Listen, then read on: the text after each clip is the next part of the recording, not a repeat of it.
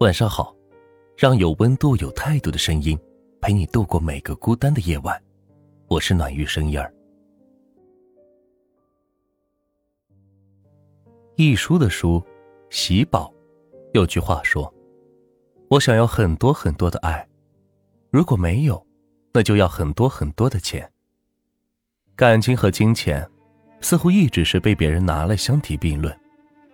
谈钱伤感情，谈感情。就要伤钱。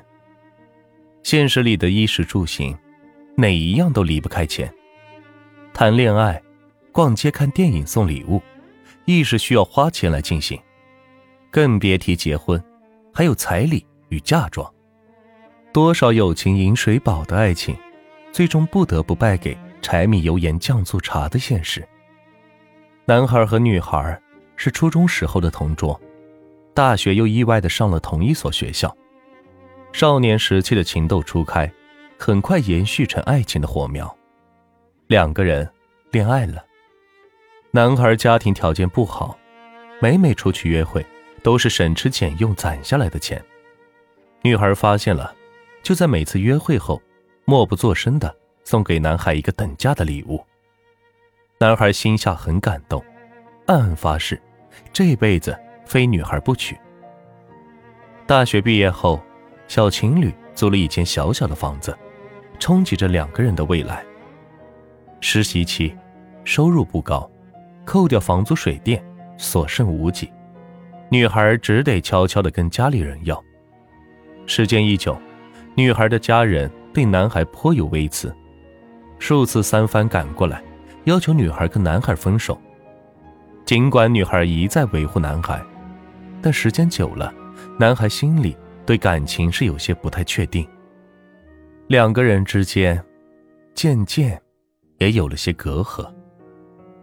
一次，女孩去参加昔日同学的婚礼，回来后对婚礼上的华美是赞不绝口。男孩一言不发的出去了，等女孩反应过来，才发现男孩脸上的不快。女孩赶忙赶上去说：“我就是随口一说，其实……”有没有都没关系。男孩觉得很对不起女孩，愧疚的发誓：“你放心，别人有的，你肯定也会有。”女孩没有把这些太当回事，但是男孩却放在了心底。他越发辛苦的工作，经常女孩一觉醒来，摸了摸旁边的枕头，男孩还没有回家。男孩陪女孩的时间越来越少，虽然女孩知道。男孩是为了两个人的未来，但他还是有些不开心。